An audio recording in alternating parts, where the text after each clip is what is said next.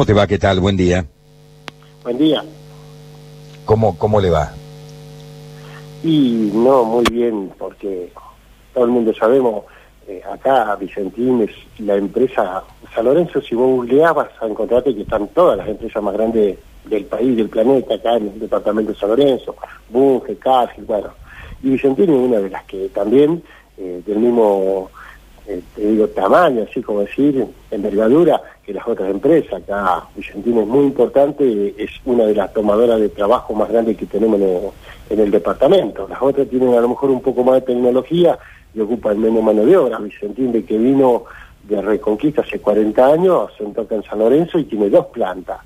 Sí, tiene una que está contra el río, eh, con su puerto, con, con todo, y después tiene otra que está a menos 5 kilómetros donde realmente ya es una, la, la primera planta que la más chica, ¿no? Vicentina acá, eh, usted si es conocedor, muere más o menos 20.000 toneladas al día, que son 700, 800 camiones por día, eh, que, que tiene que entrar para poder mantener la planta en marcha cuando está trabajando a full. Mm. ¿Y esto genera un efecto dominó en todo el sector? Y tenemos claro, este es un efecto muy grande porque los primeros días cuando denuncia el estrés financiero venía trabajando, venía trabajando haciendo récord, hace tres años que venían los muchachos trabajando y haciendo récord de producción, pasó de, me parece que estaba del octavo, pasó al sexto, allí eh, la verdad que para embarcar acá más de 5 millones de toneladas era una cosa de loco y sin embargo lo estaba logrando y de pronto de un día para el otro apareció esto del estrés financiero y lo dejó a todo en una situación totalmente incómoda porque los trabajadores hoy de, diciembre a la fecha no le dan crédito, no le dan nada porque nadie sabe qué es lo que va a pasar realmente con Vicentín y de todo ese dinero que Vicentín ha pedido a través de los créditos y todo ese tipo de cosas, acá en San Lorenzo no invirtió en esta planta, no la invirtió. Ese es un problema que quedó con una planta que hoy eh, necesita mucho mantenimiento, son dos plantas, una que eh, muere girasol, que prácticamente el 50% del girasol del país lo, muere, lo molía Vicentín, y la otra que es, bueno, sojera, eh, si le ponen todo lo que hace embarca y también tiene una planta de biodiesel metida ahí adentro, ¿no? Del mismo complejo sobre el río. Eh, la verdad que estamos muy preocupados porque hay más de mil trabajadores directos, donde por allí eh, digamos, no le estaban pagando todo el sueldo, se logró que se le pagara de diciembre, recién en mayo, que se le pagara todo el sueldo de mayo, en dos veces. Viene mal la cosa con Vicentín, nosotros no le colgamos un trapo, no le hicimos un quilombo, esperando de que alguien se arrime, algún socio estratégico para ver cómo levantaba durante estos seis meses, donde recibimos críticas de todos lados, ¿no? Pero ahora ya sabemos nosotros de la misma boca de Vicentín de que no podía afrontar más los salarios y estaba pidiendo a través del sindicato en Buenos Aires eh, sumas no remunerativas, que pagar el salario con sumas no remunerativas, porque si no, no llega. Bien, ¿y cuál es su opinión? Usted habló recién del vino esto del estrés financiero. ¿Cuál es la opinión que ustedes tienen con respecto al desmanejo o el mal manejo de los directivos de la empresa? Mira, eh, yo hace 42 años que estoy acá, yo tengo 65, hace 42 años que estoy dentro del aceitero, ya te digo a 5 kilómetros de Vicentín, conozco la historia de Vicentín y el momento que asentó. Eh, por ahí nosotros hicimos los Vicentín. Vos sabés que no, eh, yo creo que la gente de Vicentín son buena gente, son las que hace 90 años que vienen pegándole para adelante. Pero esta cuarta, tercera generación que tuvo, los Nardelli, todo eso, y yo te puedo asegurar que son unos jodones. Ellos hicieron un mal manejo, un desmanejo, hicieron cualquier cosa, hicieron. Yo sé de los viejos porque yo lo, lo he tratado años atrás y son tipos duros, son tipos serios, son tipos fuertes.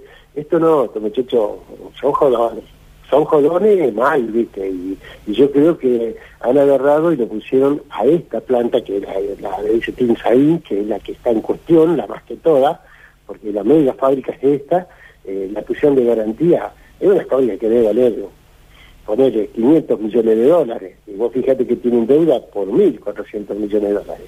Y acá no se termina nada, después los productores que jodidos que eran los que le entregaban las semillas todos los años, no se quiere arriba nadie, Estamos mal, por eso estamos mal. Yo hasta que si no cambia la conducción de Vicentín, esto, esto no va a prosperar, esto va a quedar allí, y más vale que no quiebre porque va a salir muy bien, vamos a quedar todo el mundo sin trabajo, y allí sí que vamos a estar mal, porque yo quisiera saber si las otras empresas no están esperando que Vicentín quiebre para cerrarla y quedarse con el cupo de negocio, porque está Cargill, está Bunge, está Dreyfus, está eh, Lenco, que era socio de Vicentín, bueno, hay un montón de fábricas que están acá dando vueltas en el mismo lugar que seguramente se van a quedar o ya están quedándose con el cupo de Vicentín.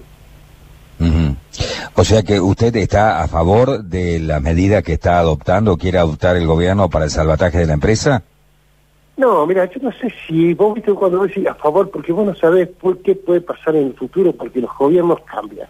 ¿Está? Yo quiero ser claro en esto.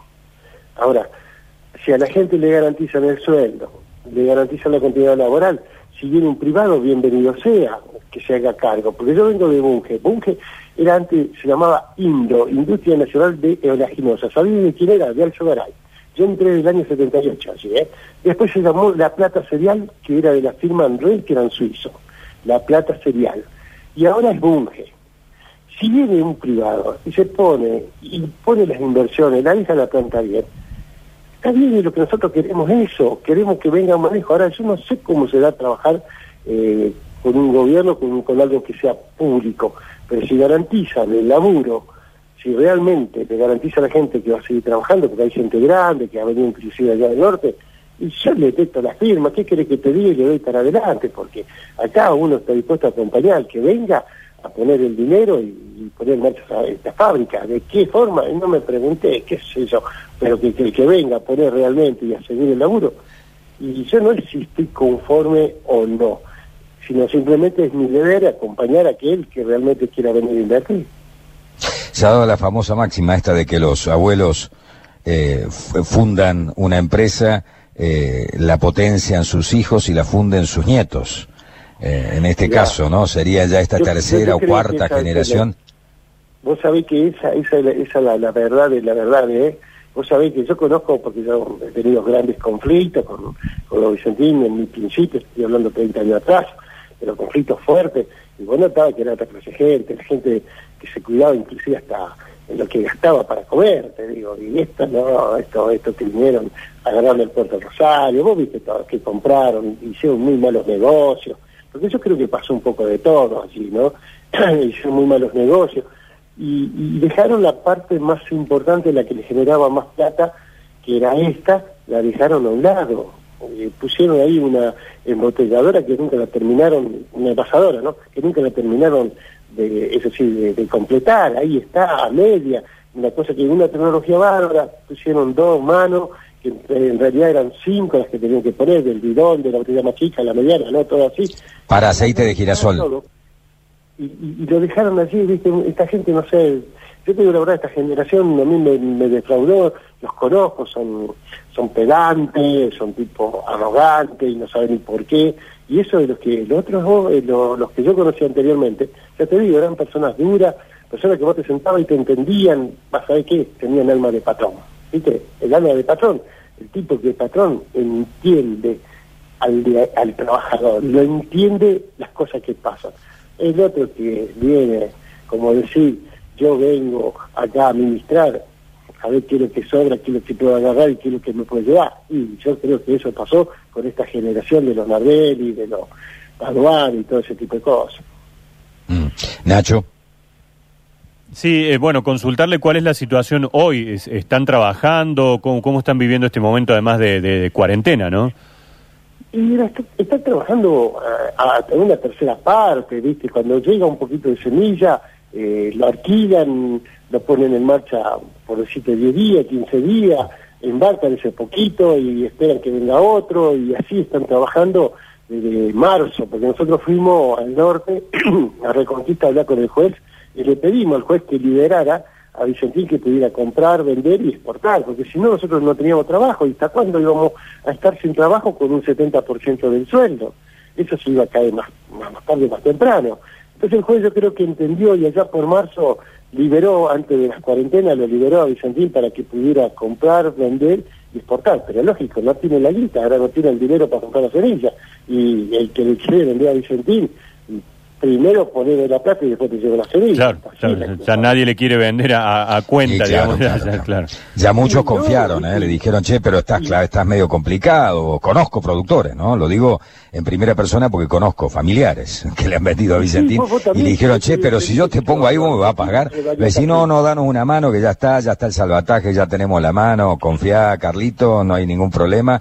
Y clave, Carlito, como 2.300 productores más clavaron guampa, ¿no?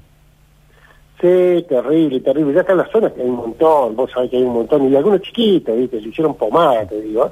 Porque el que, me, y el que entregó por confianza y el negro, que lo entregó por confianza, que tiene campo chiquito, que por ahí, ¿viste? Vamos a decir la verdad, a eso lo dejó, pero yo te puedo asegurar.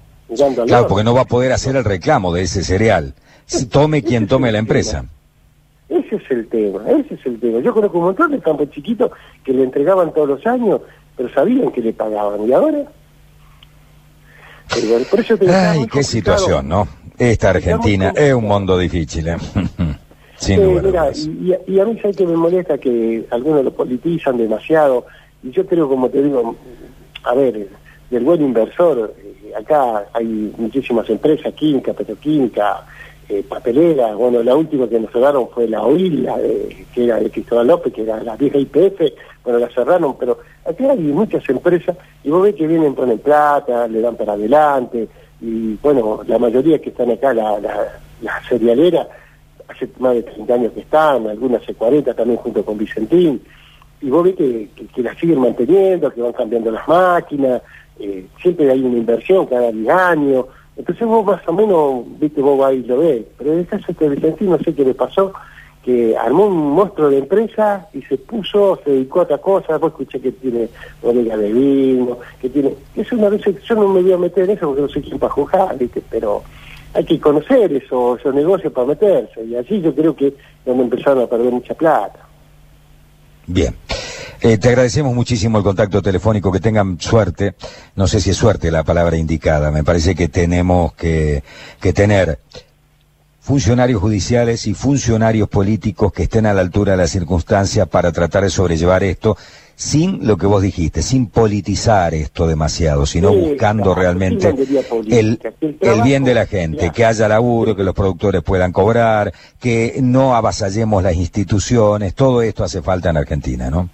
Si no hay empresa y no hay producción, no hay trabajo, no nos vamos a mantener eso más viejo que la injusticia, ¿no es cierto? Entonces, por ahí dice, eh, que caramelo para la noticia, no es caramelo para la noticia, pero que a veces tenemos que tener en la cabeza que si no hay empresa, no hay quien ponga plata para comprar materias primas, no hay trabajo, no hay producción, entonces son las tres patas que nosotros decimos, nosotros estamos esperando a ver que por así hasta Renova, que es el socio de Vicentín, pusiera esto, se hiciera cargo de esto, que era un poco lo que nosotros soñamos, y no fue así.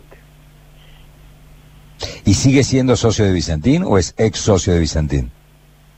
Y yo no sé si tiene alguna sociedad, porque según dicen que liquidaron todo lo, lo, que tenía Vicentín con Renova, lo liquidaron, y lo liquidaron afuera, porque acá adentro voy, que, que todo, hay un montón de versiones que de último hay que ver si a dónde es verdad o, si es toda o a media, ¿no? Pero aparentemente ya no tiene más sociedad con, con Lencor, que es... Eh, eh, renova, porque yo también yo creo que se quisieron sacar encima a Vicentín para que nadie se le meta adentro, ¿no? Te agradecemos muchísimo el contacto telefónico. No, gracias a ustedes por estar. Suerte para los muchachos así.